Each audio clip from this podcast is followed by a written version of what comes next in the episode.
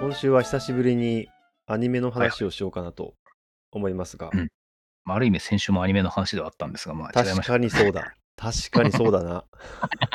まあいいでしょう。アニメの話はアニメ単本体の話はまあしてませんかうんすっかりサイエンスのつもりでいたけど、バキバキにアニメだったね。ら ね。まあなんかあの、一にね、あのこういう人に勧めるとしたらどれですかっていうのを、えっとまあはいはいはい今回は前期じゃなくて今期、えっとまあ2021年の冬クールに放送されているテレビアニメから、うんうんまあ答えてみようかなとはい思いますので、よし、はい行きましょわかりました。じゃあこれは僕がこういうシチュエーションのこういう方っていうのをまず出したら、その人向けの今期のアニメのおすすめう。を先輩が3できるだけね本ぐらい言う。と。うんはい。ではですね、うんえっ、と、前回はシャープとタラレバさんを言ったんでしたっけ？それは前々回かもしんないね。前前うん。々回。前回はなんかスポーツやってた人が見るとしたらとかなんかスポーツ選手だった人がみたいなこと言ってた気がするけど。何でもいいっすよ。わかりました。ではですね、うん。えっ、と、まずはその前々回のパターンでいきますが、うん。えー、ツイッターをやっている、うん。えーセガ公式アカウントのあの方、セガさんですか？セガさんでもセガさん。ね仕事上もあるしご本人の興味もあって、い、ろいろ見てるはずだよね、まずそうです。ゲームに詳しいはずだしさそうです。なので、うん。セガさんは、とりあえずセガと付き合いのあるトムズエンターテインメントでしたっけ、そうだね。そうだそうだ、ええ。うん、あれはもう告知自体にも関わるので、ルパン三世であったり、うん。あのコナン君の映画であったりっていうのはもうちゃんとこう抑えてるわけですよ。うんうんで、ゲームの文脈も大変よく分かってる非常に優秀なあの社長秘書とかもやってらっしゃったあの方ですね。うんええにあ、えー今期のアニメであえておすすめするとしたらどれあえてゲーム原作とか進めてもいいのかな？いや、どっちがあえてになるのかなっていうのはちょっと今興味だなあるんですよね。だから、どっちを行くのかなっていう。あのねおすすめかどうかわかんないけど、いきなりで悪いんだけど、はいはいあのアズールレーンっていうゲームがあってあれはどこの会社なのか俺は全く知らないけど、まあ、日本のうんゲームじゃないはずだよね。中るあれ、中か国のゲームじゃなかったかな。はい。なあのーこれアニメ何年か前に放送されてたんだ。で、今ね、そのはいスピンオフというか、まあ、いよくあるんだけど、その女の子キャラをちょっと 2D 化してんのかな。まあ、ちょっとかわいより可愛くして、その日常のこう うんやとちょっとコミカルに描くみたいな5分とかのスピンオフアニメが結構放送されるんだ？そういう割と人気っていうかお金が投入されてるものに関しては。本編のアニメをちゃんとがっちりストーリーあるものやった後とか1期と2期の間とかそういう時に5分ぐらいのショートアニメでキャラクター紹介みたいな感じでやるんだよね。おーで今アズールレーン美足前進っていうどうも えっとまあもうコミックスでやってたものをなるほど。あまたアニメになってる。これがねことのほかキャラクターが可愛いんだよ。おものすごい強調が入ったけど、なるほど。こういうなんかまあ可愛いものそのまあエロ要素はね、まあ、ないことはないんだけどあ美少女ものだから。でもねどっちかっていうとやっぱり純粋な可愛さみたいなのにまあどっちかって寄ってるからこういうのってセガさん、まあ、興味があるというか親和性があるのかなっていうのはちょっとおおー興味がある、ね、なるほど。ちょっと僕の考えつかない角度からの、なるほどなという感じでしたね。へえ、セガさんに親和性があるかもしれない。うん、なるほいやど。、まあ、いやあるのかどうか興味があるあ全然ないかもしれないそうか進めたらどういう反応来るのか、かえって面白いぐらいですね。うんなるほどな。ああのとは？あとね、あの長縄マリアさんっていう、まあの決勝版ちゃんとかやってた、やってる、はい。はいはい。あの働く細胞の。の、うん。がラフィーっていうキャラクターやってんだけど、うんなんかね、もうなんちょっとこう、もう聞いてくれとしか言いようがないんだけど、すなんかね、こう、割とテンションの低いうん、ちょっとちっちゃめの女の子やることが多いんだけど、うん、そうそういいうのをやってるややる担当のね声優さんが何人かいるんだけどさ今うん。最前線で。うん小倉優衣さんとか日高里奈さんとかないるんだけどその長縄マレさんっていう人がやってて、はい。やっぱねその中でもやっぱ独特なんだよね。声質が。うん。うん。もちろん、ね、そうやってる方全員こうそれぞれの良さがあるんだけど、ね なんか立ってるんだよ、個性が。ええあとね、なんだろうね。まあ、2期だと約束のネバーランドとかさ、あとビースターズとかもやってるけどね。その辺はなんかビースターズ、今やってんすか？やってるやってる。その辺はなんかこえう、えね、1期が一昨年ぐらいにやってたうん気がするけどうん、またやってて、まあ、この辺はもう硬い、硬いからね。ああそりゃ硬いな。うんでも、ビースターズは僕、途中までしか読んでなくて、あのまとめ読みしてえなって思ってるんですけどね。あーまああれはすごいストーリーものだしね漫画ですね。そうですね。あれだから、今を去ること何年か前に結構漫画喫茶にハマってた時にめちゃくちゃ読んでたんだけど、その後行かなくなって自分で買ったものしか読んでないからな。だから、まだ買ってないんだけど、ビースターズ買うか。あなるほどあとは、なんかね、うーんと、もうちょっとストレートに進めるんだったら、まあ、俺が好きなだけなんだけど、ホリミアっていうポリミア。少女漫画っぽい、うんえっ、と、作品やってて、堀、堀くん、堀さんと宮村くんっていう二人の、まあ、主人公あそがいてれで、それでホリミア。堀宮うん。で、この二人がね、距離は第一話でめちゃくちゃ近づくんだけど、なかなか付き合わねえんだ。なるほど。うん、こなるの、ほど。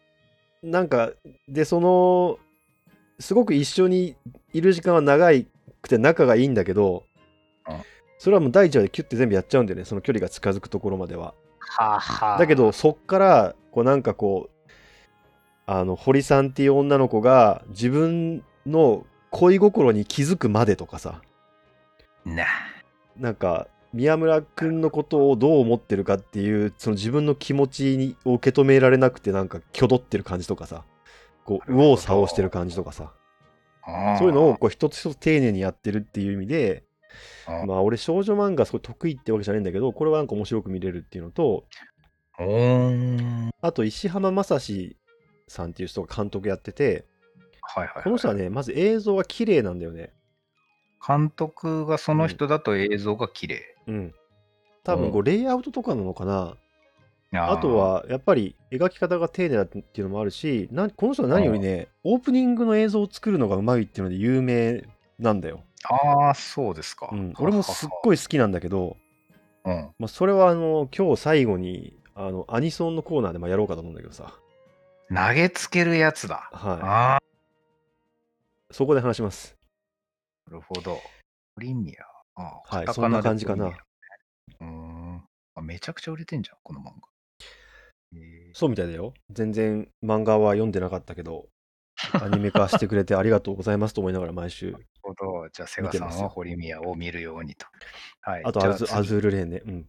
アズルレーン。うん。次。次は、えっ、とですね、特定の具体的な人を挙げるのも面白いんですけど、うんちょっとこう切り口を変えてですね、あの最近あのこうまだまだ感染症化が落ち着かなくていろいろ忙しいと思うんですけど、まあ、特にこの激務でお疲れの中年男性とかにこうなんか心がすり減ったおじさんたちにうん。これを見てほしいとかっていうのはむしろ聞いたことがないなと。それは普段アニメ見る人見ない人？あんまり見てないというか、あんもうそもまり見ないですよねそもテレビもアニメも何にも見ないで、この5年ぐらい頑張ってますと。特にこの世界がこうなってからはもう忙しくて、もう全然家帰っても何も見てないわみたいな感じはいはいはいで、でもまあもうすぐワクチンも来るかもしれないしっていうんで、ちょっとほっとしたいなみたいなことを考えている方、みたいな。あのアニメを見ない人にも勧めやすいアニメだと、えっ、と、はい天地創造デザイン部とか、ちょっとなんか前半と後半で頭に浮かぶのが全然違う。ああ、いいね、天地創造いい。デザインうん一応やっぱ言葉に対する反応が早いよね。やっぱこう、あのーダジャレを主戦場にしているだけあるよね。戦場じゃねえ。天地創造デザイン部っていうと、うん。だから五七五の七五じゃないですか。はっきり言って。あ、いや、そうだね。こうなんかちょっと場面をカシャッとこう変えるような感じが っていうのが、うんあーアニメっていい名前つけるなと今思いました、まずは。内情知らないけど。うん、それはどういう？あ、えっ、とね、これは、えっ、と、神様が、まあ、はい天地を創造したと、世界を作って、その後に、まあ、生物を作ったわけじゃん、人間。で、最後人間作ったっていうことになってるわけじゃん、一神教の世界では。おお。なんだけど、天地を創造した後で、生き物を作ろうと思ったけど、全部外注したっていう話なんだよね。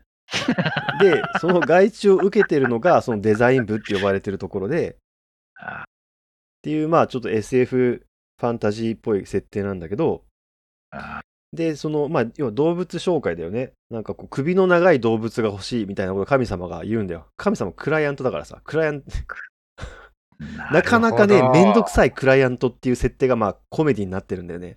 い。うまいなうぁん。で、結局それで首が長い動物っていうお題が出て、依頼が来て、で、それに対してデザイン部のデザイナーの人たちが、まあ、キリンを作ったとかさ。ははで、試行錯誤していく様子？なんか、馬の首伸ばしてみようぜとか、そしたら血圧で倒れるとか あるじゃん？だ心臓強くしようと思ったらなんとかとかさ、いろいろやって今の形になりましたっていうようなことをやってるんだけどさ。なるほど。いきなりそんな話になってくると思わなかったですが、それがなんかあの、働くこう方々に、あるいは我々と同年代ぐらいの人たちに面白そうで刺さりそう。これはね、うーんと、誰でも見れるし、楽しいし、その、要はアニメ的な文法が分かってても分かってなくても見れるって意味では、アニメ見てない人に勧めやすいんだけど、その疲れてる人に勧められるかっていうと別にそうでもないっていう。まあ、アニメ全般がそんな疲れてるかどうとかっていうのは、なんか疲れは言えますよね。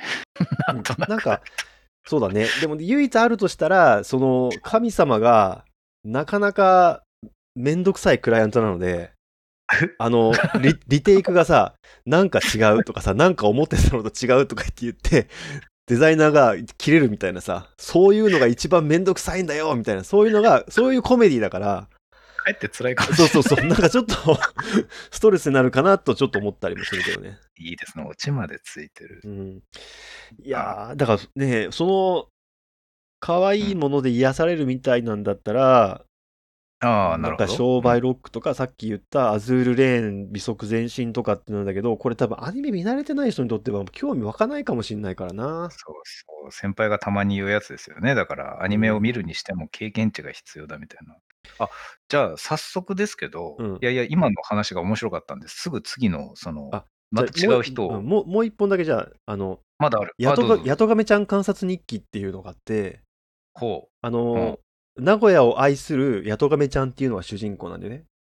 う。で、名古屋の学校が、まあ、ショートアニメなんだけどさ、なるほど。うん。名古屋の、えー、と学校が舞台で、うんで、なんか三重県出身の子とか、岐阜出身の子とか、静岡の子とか、転校してきた東京の子とかが集まって、郷土自慢みたいなさ、うん。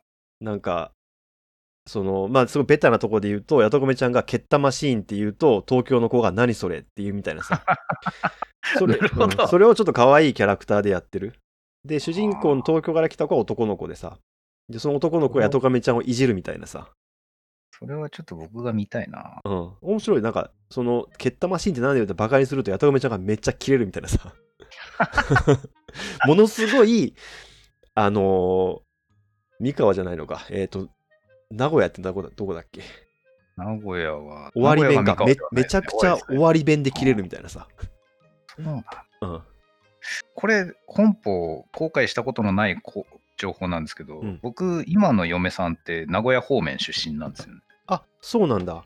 そうなんですよ。だから、うんこの話はですね、いや、なぜ今言ったって感じなんですけど、なんか、ちょうどこう聞き覚えのある地名がボコボコ出てくるので面白いかもしれないなっていう気がしましたね。なんか、うん、完全、係ないけど。か完全なギャグものだから、なるほど。ストレスもないし、うんこっそりネタも緩い感じだし、こっそり見ようかな。それね、ちなみにね、これね、3期目だから。えヤトガメちゃんが続き。うん。地味、ずっとこう、コンスタントに多分見てる人がいるんだと思う。そうなんだ。はい。アマプラで一挙やってくんねえかな。アマプラで。あ、なるほど。えちょっと次のおすすめうん言っていいですか、うんえーっとですね、ち違う、今、あれだ、余計なこと考えすぎて、ちょっと今、あ、思い出した。えーっとですね、今その話を聞いてて考えて思いついたんですけど、うんあのー結構前にアニメめちゃくちゃハマってたんだけど、あ5年くらい前にちょっとアニメ好きな、えー、とパートナーと破局したことで、アニメが見らー。れなくな何そのトラウマ設定？いや一応トラウマを、だからちょっと植え付けられてしまったというか、そうこ先輩に勧めるんですか、俺が？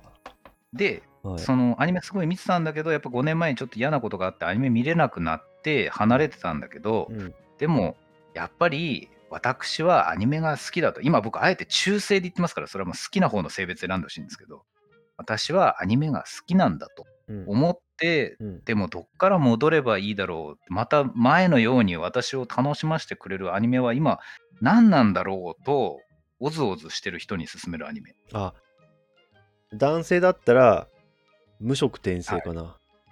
これ、俺、い 今季一番面白いと思ってるんだけど、今のところ時。々ツイートしてますよね、無色点。してるしてる。これ、本当によくできてる。だからや、っぱそれはアニメが見る、アニメを見たい人にとってすごくいいと。うん。あのーすごい、とい異世界転生ものの、だから、そういうもののテンプレもがっちりハマってるし、うんそういうの分かってみた方がより楽しいけど、別にそのテンプレの中の楽しさだけじゃなくて、うん映像のクオリティも高いし、おお。こう、なんていうのかな、その、ドラマとしてもすごく面白く作ってあるし、あちょうどいいんじゃないですか、それ。今聞いてる感じ。うん、でその主人公のキャラクターのそのネタの感じとかがちょっと昔の感じがするんだよねだからああ、すごい。2000年代とかにアニメ見てた人もなんかこう親和性があるような気がするし離れちゃった人にもね、うん。でまあ杉田智和さんが、まあ、主役的な役をやってるし うん。そういう意味での引きもあるし、うん。まあうん。なんかそういう意味で例えば前昔アニメハマってて今離れたっていう人が見てもこうすぐこうなんか戻れる感じもするし別に今ずっと見てる人にとっても面白いし、すごい。うん。なんか、あの、こんな急に振ったにもかかわらず、なんかほぼベストな回答がビシッと出た感じがありますね。今期はそうだね。今期だったらこれイッチがみ見てもいいと思うよ。そのあその異世界いわゆる異世界ものとか異世界転生ものとか召喚ものとかってさ、まあそんな見てないじゃん、漫そうなんです。よ。画とかよあんまり、履修してない感じがある。そうだよね。そっちの方面はそんなにさ、いや、掘ってないと思うから、でもこれは多分ね、普通に面白いと思うよ。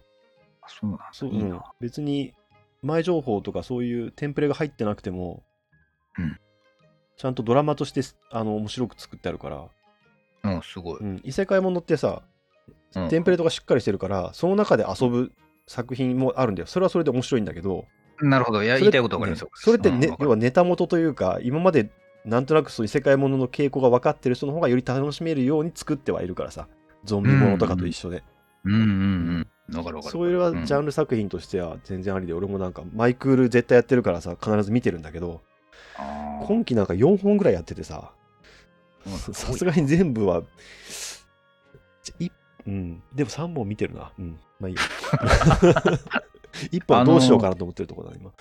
このアニメをなおすすめする人を選んでよっていう話を急に言われたときに、うん。その最初にセガって言ったのも思いつきですし、2番目のちょっと中年っていうのは自分に寄せてみたんですけど、うん、その3番目の昔アニメ見てたけどっていうのは今本当にこの瞬間に思いついた話で、うん。で何がきっかけかっていうとあの先輩にも達夫さんにもアニメ弱者に進めるとしたらっていうニュアンスをちょっと強めに聞いてるんですよね僕ああ、そうなんだ。はどっちかっていうといはい。なので、うんむしろもう誰よりもアニメ強者なんだけどたまたま進められるというかたまたま今見てないっていう人ってそんなにシチュエーションないよなっていうのをさっきふと思いついてあまあ確かにね。そうかもしれあない。んまりないじゃないですかなんかもううんアニメ強い人は自分で探せやっていう話になると思うんですけど、うん。なんかたまにはそういうのも面白いかなと思って聞いてみたんですねなるほどなって感じですよ、あでも無色転生はなんかこう原作は結構前からやってるのかな。だからうん。その多分5年前まで見てた人だったらそもそも存在は知ってるはずだよね。アニメアニメ化されたものを見てなくてもね。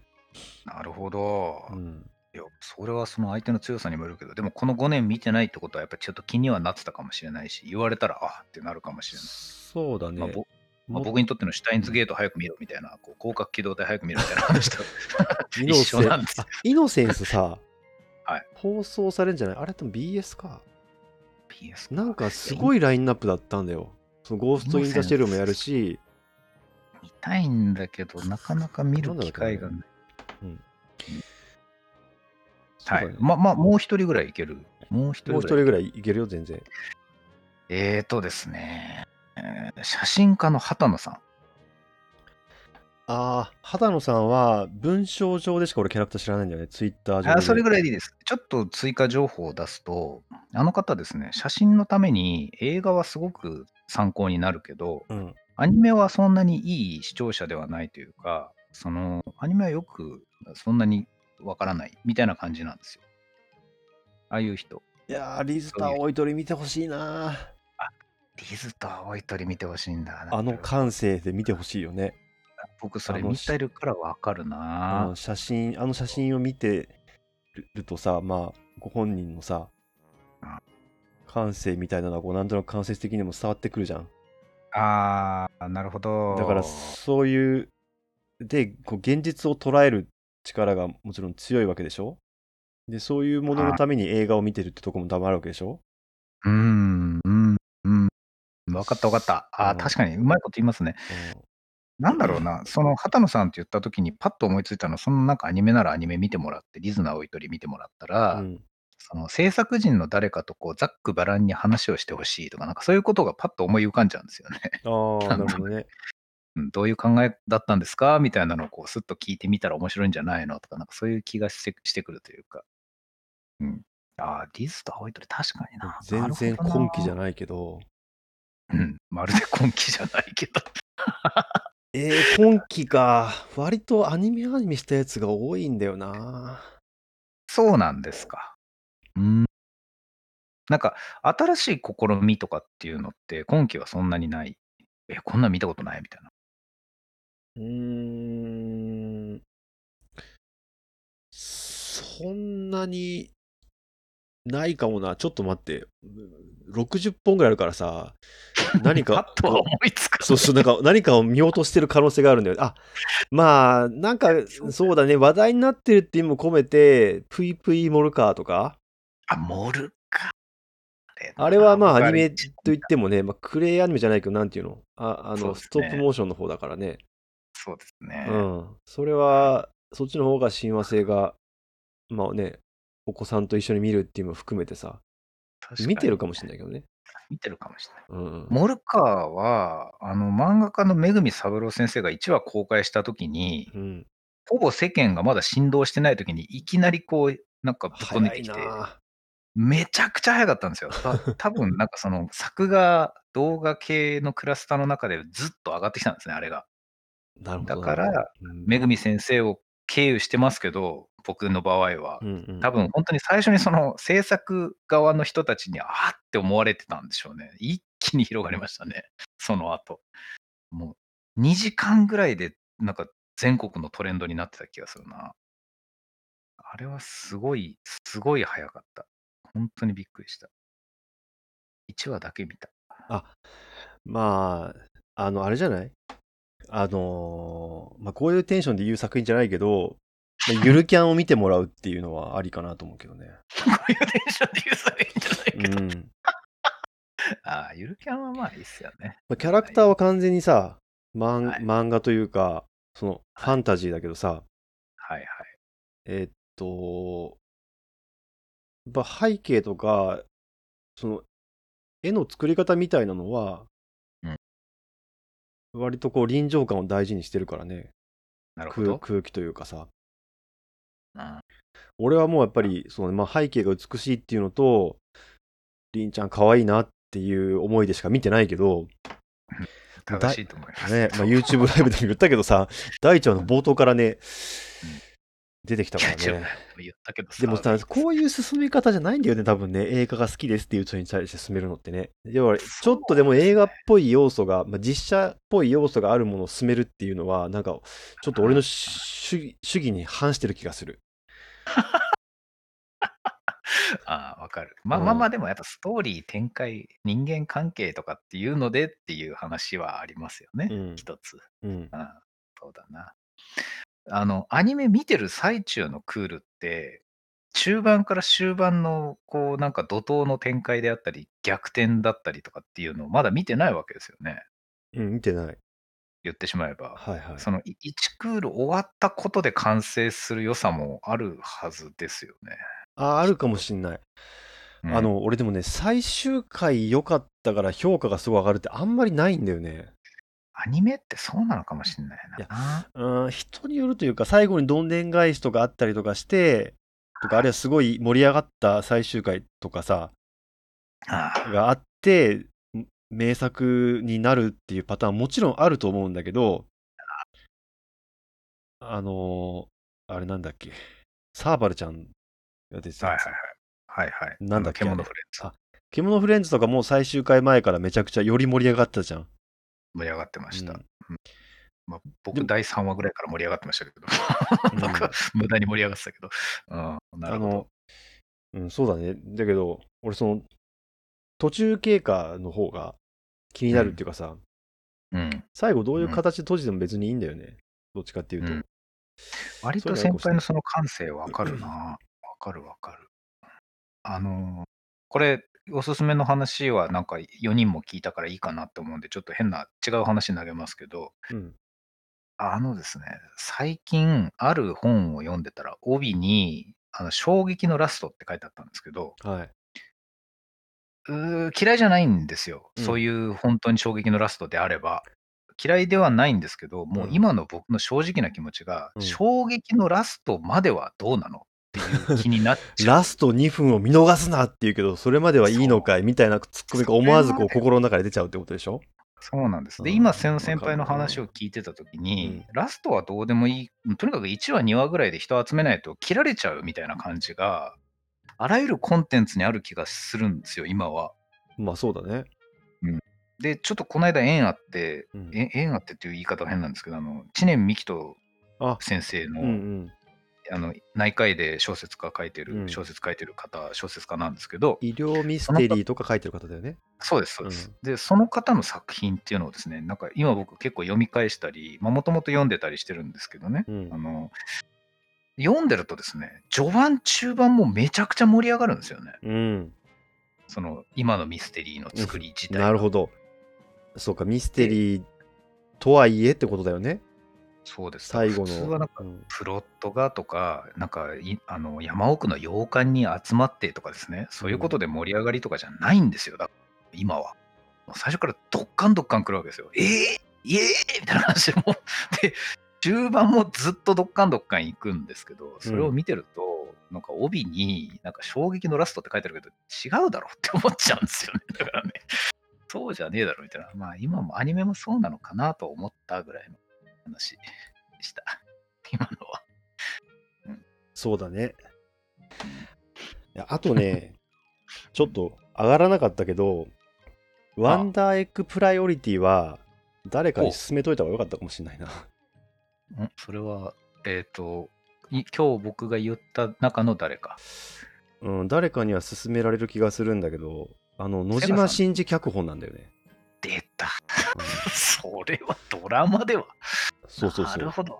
アニメ脚本を野島真司が書くんですか？うん、でね、まあ、野島真司がこう書くからってことも含めて、あめちゃくちゃ絵のクオリティが高いんだよね。だからかなり大型プロジェクトというか、ちゃんと体制がああるあ中でやってるから、あああのーその好き嫌いは別にして、絵がいいことは間違いない。おおー野島真司脚本に好き嫌いもあるっていう考え方でいいんですか？それは。えっと、絵に好き嫌いもあるだろうし、野島真司脚本に好き嫌いもまああるとは思うんだけど、なるほ絵のど。クオリティが高いってことはだけはまず間違いない。ほーん。何でしたっけ？アニメの名前。ワンダー？ワンダーエッグプライオリティ。あワンダーエッグプライオリティ。聞いただけでは思い浮かばないかっこいい系の名前だな、くらいまでしかわからない。そうだ、確かに。まあ、なるほど1位に、例えばこれを1位に勧めるかというと、まあ、そうでもないな。へうんえ。えー、そうなんだ。今ふと思ったけど、これどっちかっていうと多分劇、オリジナル劇場版とかでやりそうな感じだな、内容的には。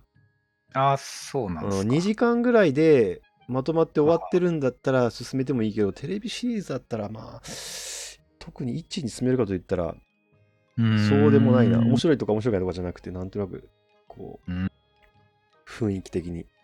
アニメってそういうもんなんだなっての今しみじみ感じますよ。もういいうんアニメは誰にでもっていうんじゃないですよね。これだけ細分化していくと。そうそ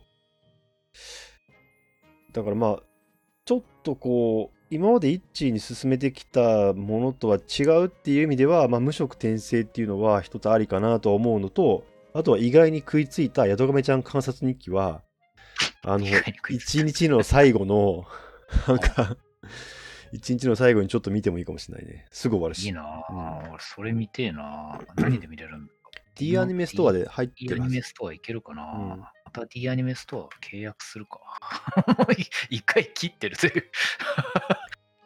もっとずっと本読んでるからな。なるほど。うんっていうとことろいうわけでアニソンに行きますか。か。ああ、そうだ、アニソン忘れてた。うんこれで終わるのかと思ってた。なるほど。えっ、と、それこそさっき先輩がちょっと言ってましたが、そう、堀宮のオープニングテーマ、えっ、とですね、色香水。堀宮のこのオープニングテーマのやつをさっき投げつけてもらって聞いたんですが、うん。うんとですね、ドラムに当たるパーカッションの音が気になって、他に目が、耳がいかないという。あ、そういう感じですか。なるほどね。えーっとですね、これは全くだからその堀宮というアニメ自体も今日初めて知りましたし、うんえーっとどう誰がどういうふうに作ったのかっていう背景も全く分かんないんですけど、うんあのですね、青系の合成背景の中で、うん。上から下まで真っ白な服を着たアフロのメガネが、すごいファンキーに見たことのないキーボードで叩いてるイメージがすごい出てくるんですよ。これ聞いてると。え、白い服を着たアフロなんだ。そう、なんかね、宇宙人っぽいあ人が、だからもうスモ感があるってこと？そう、コスモ感、あ、素晴らしい。コスモ感があるんですよ。うんセイントセイヤじゃないけど、コスモ感ね。うん小宇宙じゃない、あの、ピコピコの方の宇宙ね。そうです。ピコピコの方の宇宙。で、うんな、何を言ってるかというとですね、あの、ドラムとかの楽器の使い方を、二ひねりくらいしてるんですよ。うーん。ドラムだけじゃないんで。すけど、打楽器も、うんベースラインも、うんなんならメロディーラインを使ってるこのピアノ系のシンセサイザー系の音っていうのも、うんちょっとずつひねってるんですよね。ん。なんとなく。で、最近僕そういう曲ってあんまり聞いてなかったんですよ、逆に。んこれってさ、ななんていうかこう、まあ曲調というか全体の雰囲気としては、はい、まあ、はい。2010年代というか、まあ、最近の曲だなと思ったんで、俺の中で2010年10年代は全部最近だからさ、あ、2010年。そう大雑把な感じで言うと最近だなと思うんだけど、なんかイントロのあたりとか若干90年代っぽくないって思ったんだけど、僕はどっちかというと、そのうんシティポップのうん、ノリなんて、シティポップか。なるほど。なんかですね、70から80年代に先に行ってた、あのですね、イメージとしては、だから、あれだ、シティハンターのエンディング系？エンディン音グっての作りとしては。エンディング？だってゲットワイルドばっかりみんな言いますけど、うんゲットワイルドじゃないんだよな。なんだろう、YMO に近いっていうのかな。ちょっとシンセで、ちょっとエレクトリックで、ちょっとハウスじゃないんだよな。とにかくですね、僕、この曲あんまり詳しくないんですけど、なぜこれを選んだんだろうっていうのがちょっといまいちよくわかんないんですよ。古き良き学園をやりたいのか、歌ってんの誰？とかですね、ちょっとなんか複数衝突がある曲なんですよね。これは誰がどう歌っとるんですか？わかんない。あ、謎。わからんのかい。なるほど。え、で、これは堀、堀なんとかと宮なんとかが、うん高校生活で、その第1話で近づくけど、その後つかず離れずの青春って感じなんですよね。そう。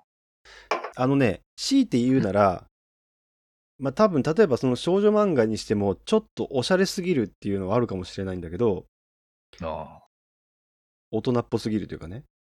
おーえーっと、まあひねりすぎてるっていう方でもいいかもしれないけどさ、ああの曲曲がね。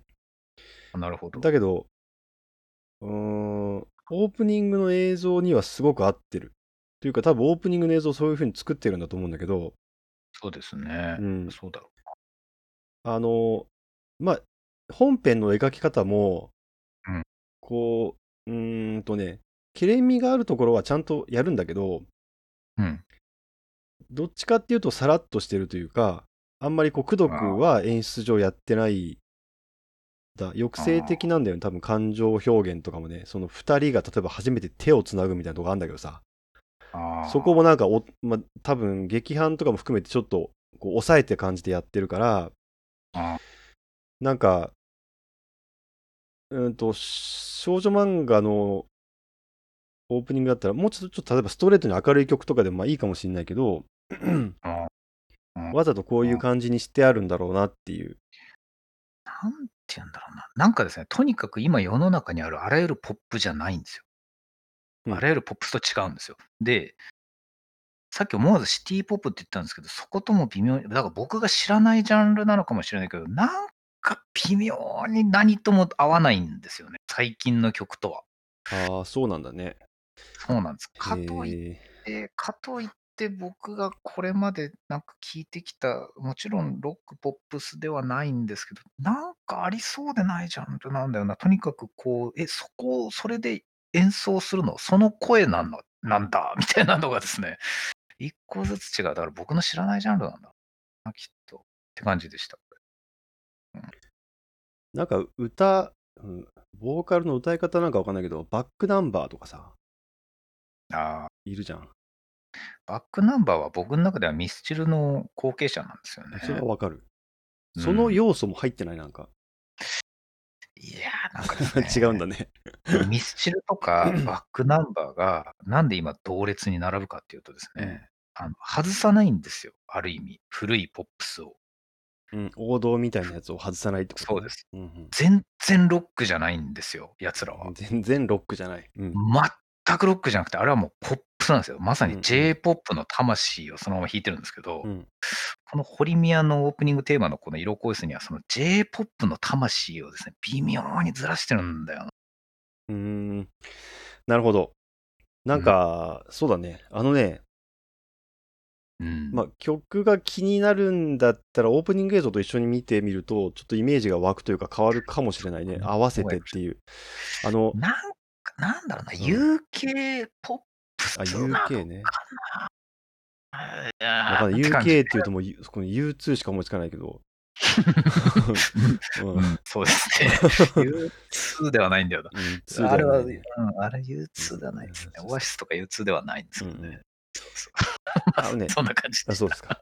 あのええ、石山正史さんの映像で好きなのは、はいえっ、とね、アニメートしてないんで、あんまり、そのキャラクターがすごい動くとか、してないんだけど、まあ、PV 的と言っていいかもしれないけど、例えばこう、画面がこう、なんか、あの、インスタみたいにさ、こう、ああれ、なんて言うんだっけ？ーインスタのストーリーズみたいな感じってことですか？うん。なんかその、画面切り替わるときにも、ちゃんとこうパッて切り替わるんじゃなくて、こう、横にずれるとかさ、あーははは。あーあー。スクロールしていくみたいな感じとか、なんかそういう効果で、画面がすごく華やかになるんだよね。なるほど。労力に比べてめちゃくちゃ華やかで、まあ、動いているようにも見えるし、画面自体がね。で、かつ、その音楽とあちゃんと合ってるうんのに加えて、えっと、俺たまに、このオープニングいいなと思ったら、一回音消してみるときがあるんだよね。でえっとね、音楽の助けを借りてオープニングを成立させてるやつって、音消すと全然映像がつまんなくなっちゃうんだよ。だけど、映像自体がいいやつって音消してもいいんだよね。なんか、リズム感とかも含めて。いや、それはなかなかな、なかなかいい見方な感じですね。石山正史監督のオープニングは、なんかあの、前も話したかもしれないけどね、あ山のすすめの2期とか、ああ、なるほど、なるほど。あのーはいはいはい。言ってましたね。うん、うん。あなんだっけ、さえかの、冴えないヒロインの作り方とかの、まあ、あ第2期のオープニングとかやったんだけど、それも全部うんあんま動いてないんだけど、うん足がちょっとだ、足首がちょっとだけ動くとかさ、そういうのあで、ーなんかそのキャラクターのその雰囲気というか、を出すっていうさ、なるほど、なるほど。一回見てみるといいかもしれません。はい。ちょっと曲と一緒に興味が湧く感じでした。はい。はい。ということで、いいですか？はい。はい今日は以上です。ありがとうございます。ありがとうございました。